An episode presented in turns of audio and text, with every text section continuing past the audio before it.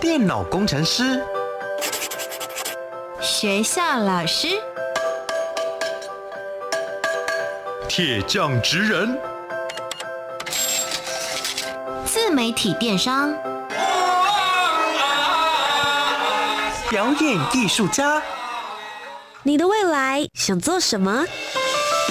三百六十五行职场技能，职人带你一窥职场内幕。开箱职人吧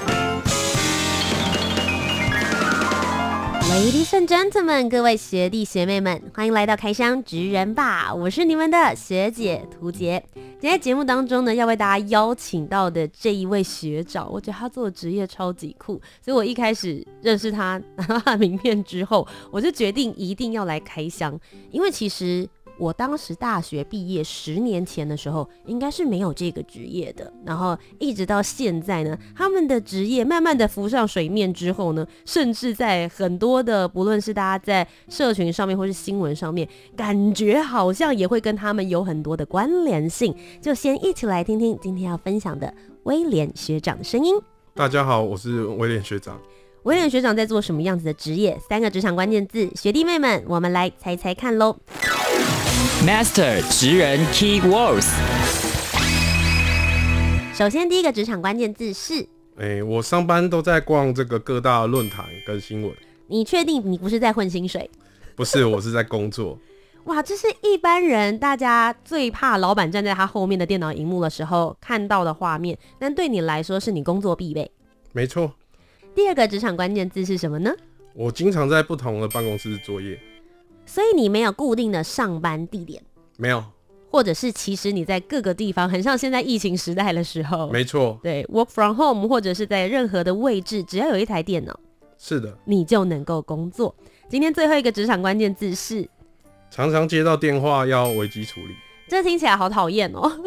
该不会是你在休假的时候或是睡觉的时候会突然来一声电话？没错。好，究竟这个危机处理是哪方面的危机呢？今天我们就一起来揭晓。学弟妹们，你会不会很好奇？请问威廉学长在做的职业是？网络分析师。是的，今天要来跟大家开箱的就是网络分析师。那其实大家会在换一个说法，也许是这个网络行销这方面。但大家说网络行销其实有很多种不同的面向，对不对？对，没错。你最主要 focus 的部分是？哎、欸，主要是一般我们商业的这个网络行销，一般的广告投放啊，或者是你看到的这个报纸的这个新闻的内容，那其实我们都有做。但，我是比较侧重在网络的部分啦，就是因为现在是网络时代嘛。那我们不管是联播网或者是 IGFB 带帮忙他们投放，或者是帮忙客户做这个行销，那我们这个都有做。究竟他们是怎么样工作，环境又是怎么一回事？今天就为大家一起来揭晓。走出教科书，Let's go。好，那故事的源头，我们就从一开始说起。你一开始也跟我们一样是一般人嘛？没错。怎么会想要入行来去做网络分析师？嗯、呃，因为应该是大学的时候，因为我是网络时代嘛。嗯。那我们从这个智慧型手机开始兴盛之后，我们当然就是各大的这个论坛啊、讨论区，当然会成为这个学生时代非常重要的这个消遣。嗯。那因为对这块很熟悉，那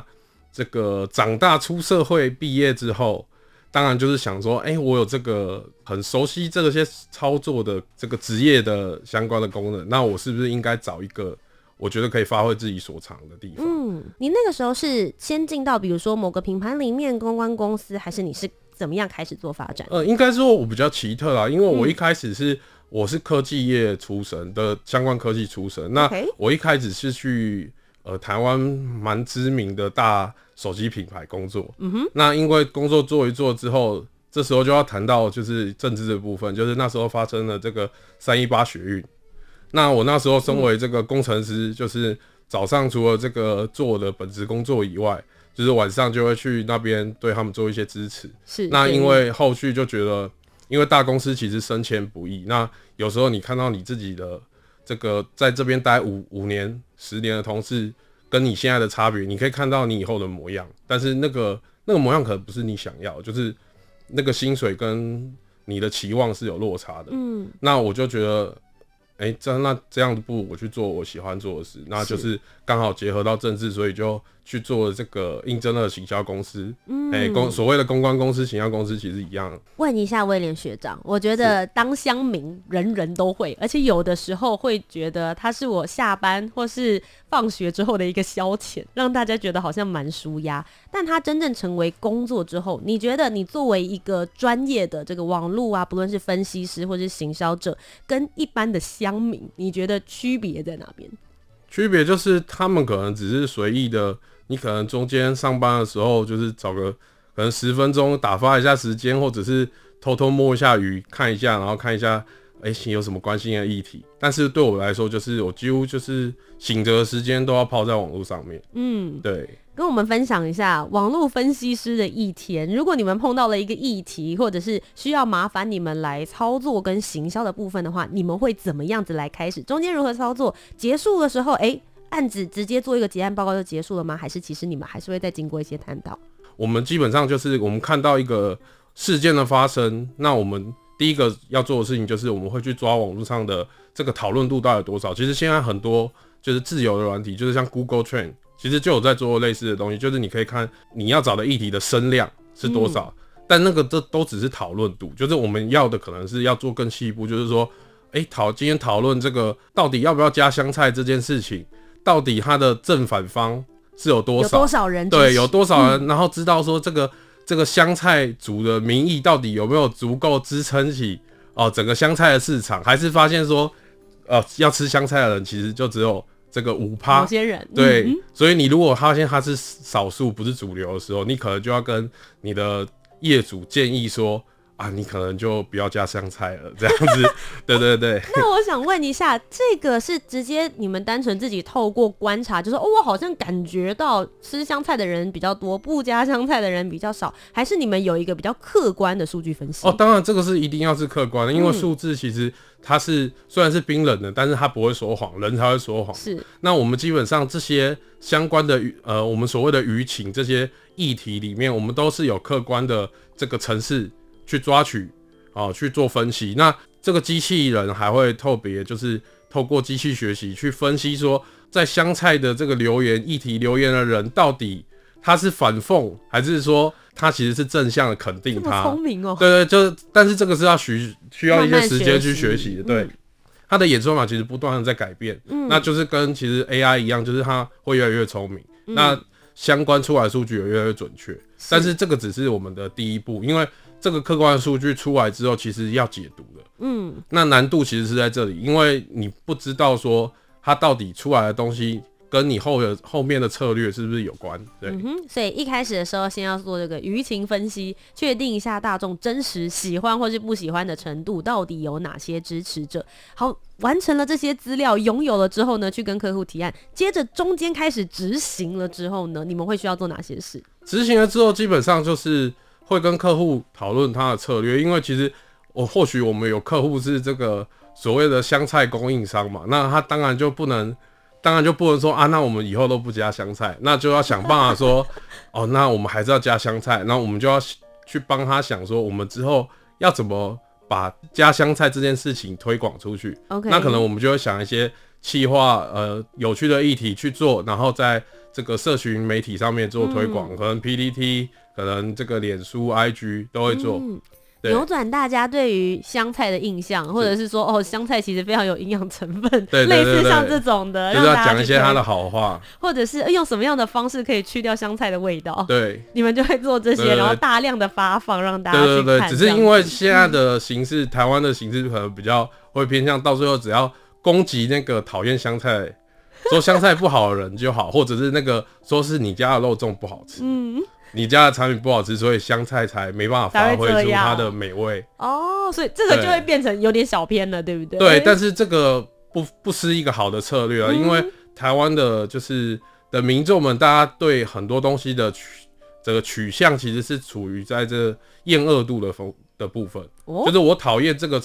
这个东西，讨厌这个东这个食物的时候，我就不会去吃它。嗯哼，那跟你去跟他讲说香菜多棒，他去喜欢那个热情会不一样，会不一样。对，哎、欸，我觉得这件事情其实也可以反映出来说，大家通常在网络上面留言的时候，比如说像 Google 评价，通常你真的觉得很赞、很喜欢，你可能喜欢到四颗星的时候，你不一定会留言，好，五颗星你会留，可是你只要有一点点没送，那一颗星的时候一定会疯狂的写，其实就这个概念，对不对？类似这个概念，就是很多人其实看到很多。好的评价的店，其实现在大家都会心存疑虑，因为是不是洗的？多的是店家就是四点五颗或评价很高去吃，可是其实不怎么样。对。但是所以很多人就养成了说，那我看一下他的负评到底可能通案都是说哦服务态度很差，或者是假如说大家都说他的东西很难，谁、哦、什么东西很难吃，某、嗯、一样东西特别难吃，嗯，那我可能就会注意这这一块。哎、欸，我没有想过这一点呢，因为通常大家都会想说，如果要做网络行销，一定要一味的一直说就是自己的好话啊，然后什么样子的优点等等。嗯、但确实，现在大家在去评价一个东西的好坏的时候，你会先去看大家讨厌它的原因是什么。对，嗯，而且就是像你刚刚说的，就是与其要让大家喜欢我的产品，我去在那边讲了这个脆角转坡。可是大家都会想说啊，你就自己卖香菜的嘛，嗯，那你是不是你讲的话不够客观公正？对。但是我只要假装成一般的民众、嗯、或者一般的这个在消费在在消费的客户说你家你家的东西很难吃，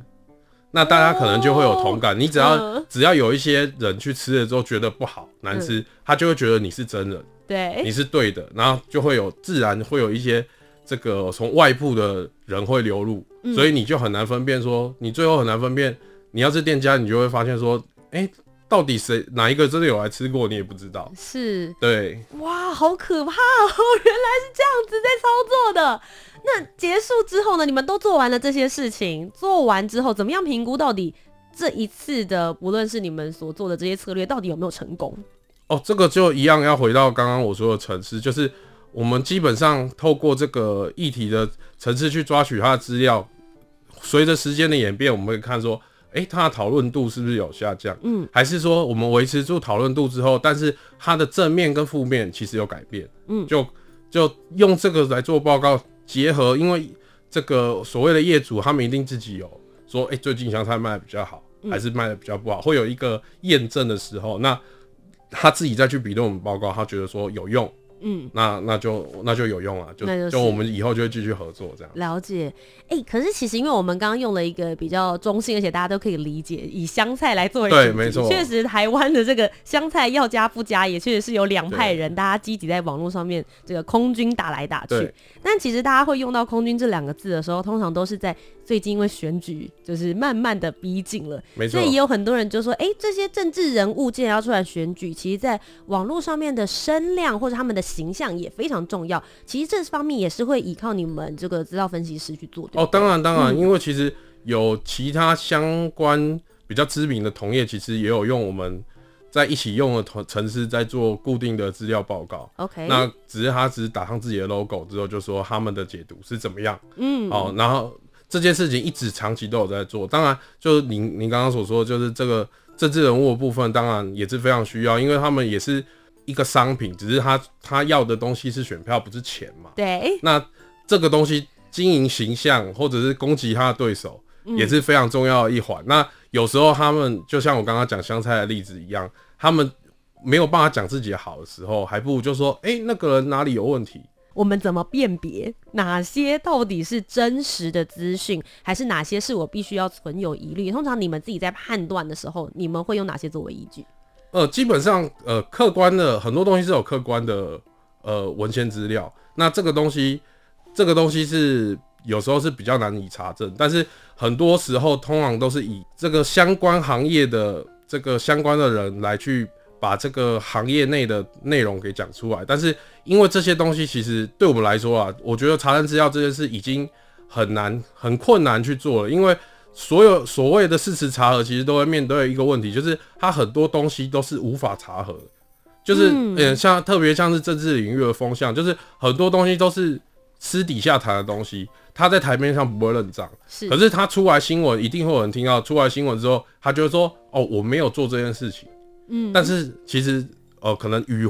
在那场会议与会的人出来爆料的。了解。对对对，所以你你那没有证据啊，你就死无对证啊，嗯、你没有办法说你要拿出他们会议的资料照片嘛，嗯，这种事几乎是不可能的。那这个就到最后就是其实操作到最后就会变成信者恒信，嗯，就是我支持谁，我就他说说一说一是一，说二是二，嗯，那另外一个他说什么，你就他讲的都是错的。我觉得这件事情就会很容易造成你刚刚讲的那种，大家就会很明显的喜爱跟厌恶，没错，个性会表现的非常非常的明显。我喜欢你，你讲的话就是对的。对对。不过其实因为很多人都会想说啊，如果你有发生什么样子的公关危机啊，或者危机处理啊，嗯、你就赶快去找你们网络分析师，或是专门在做网络行销做的。你们是不是也真的有接到这种紧急的？就像你刚刚前面讲的，任何时间晚上都有可能接到一个危机处理，你必须要做，有没有让你自己比较印象深刻的？我们基本上危机处理比较需要多的都是政治人物啦，因为他们常常会在很多地方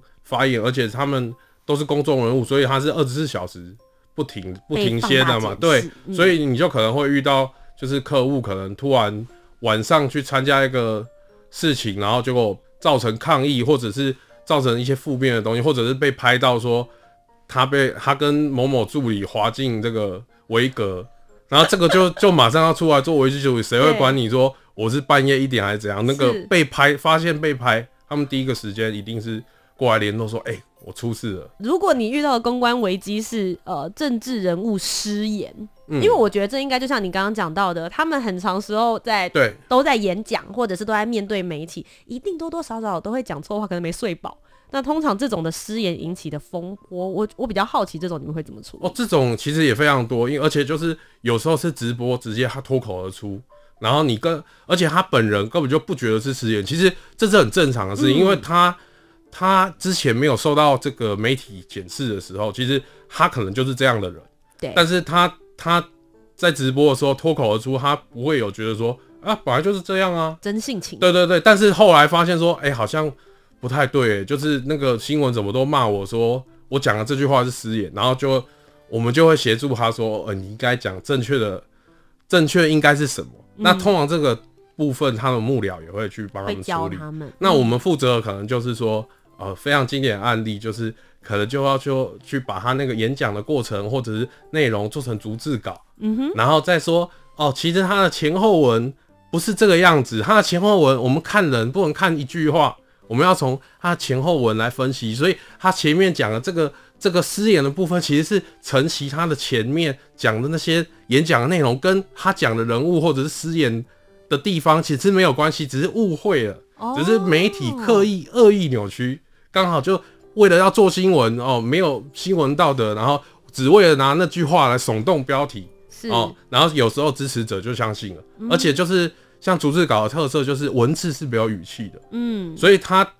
其实他讲的话是失言，但是他可以用不同的口气去揣摩，哦，去把它讲成说，哦，我其实不是失言。是。对对对，哎、欸，所以其实像我们有时候会在 PTT 上面好了看到，就是啊，他断章取义了啦，其实这才是完整的原文，没错。哎、欸，有可能就是用这样子的模式，让你觉得说你其实有看到整个的全貌，而洗掉那一两句的失言。而且看到的人会觉得，他的支持人可能会觉得，你看，果然是真的，就是你们这些媒体都被收买，都只会打我们家的谁谁谁。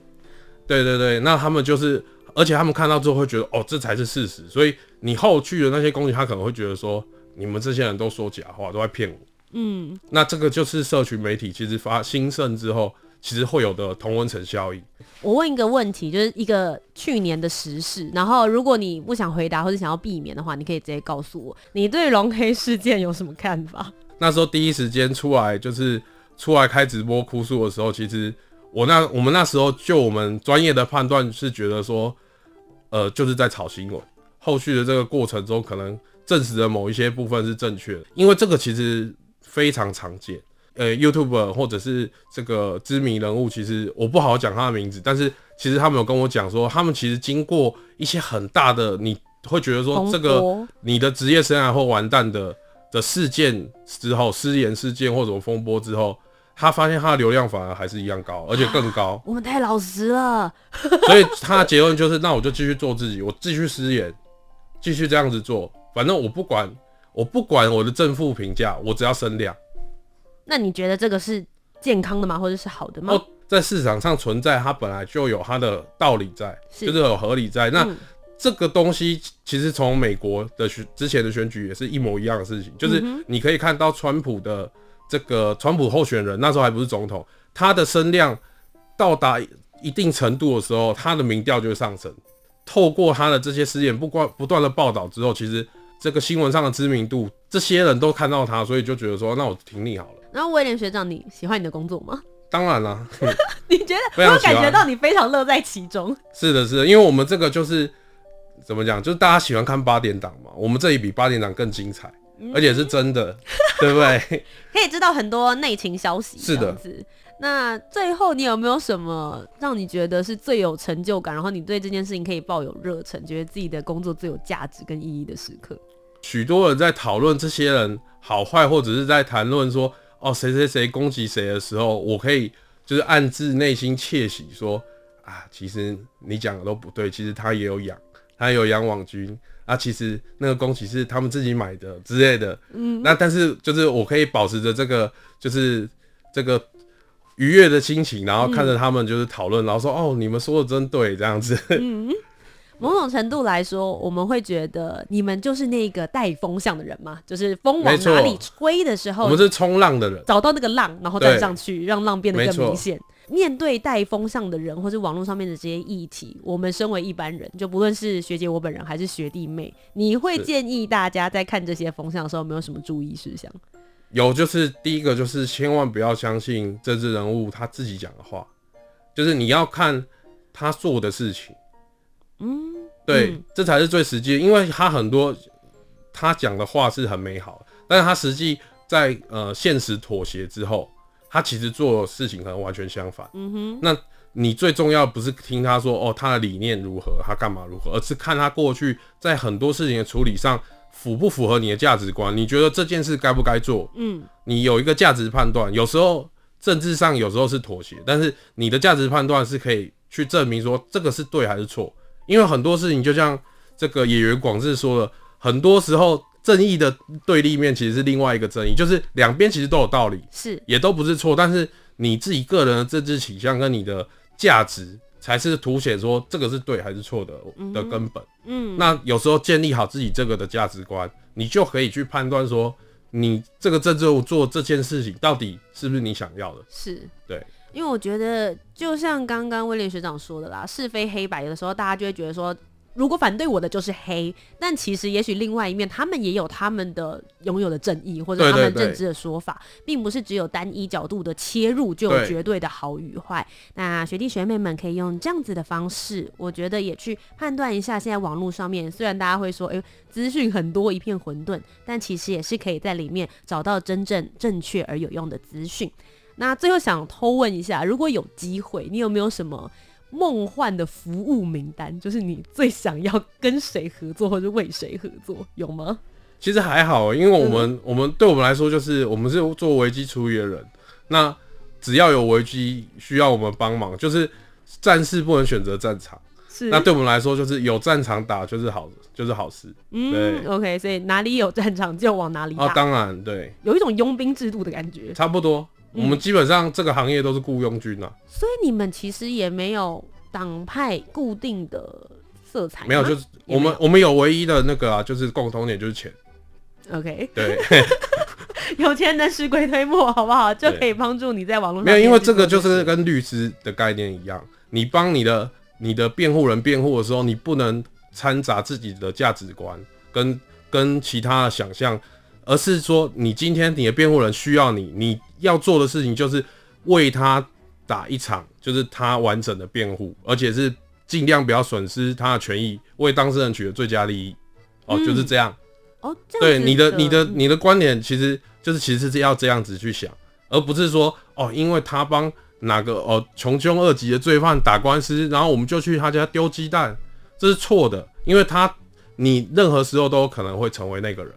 因为你可能是被冤枉或怎么样，你所有时候都需要这些人这样子。嗯，哎、欸，我觉得用这个职业来去做分析跟对比的话，其实就会很了解你们的工作性质。那如果有些学弟妹们呢，未来也觉得说，哦，我也想要尝试看看做一个网络分析师，或者是也来做网络行销的话，我晓得威廉学长会建议他们也许大学可以念什么样子的科系，或是拥有什么样的个人特质比较适合踏入这一行。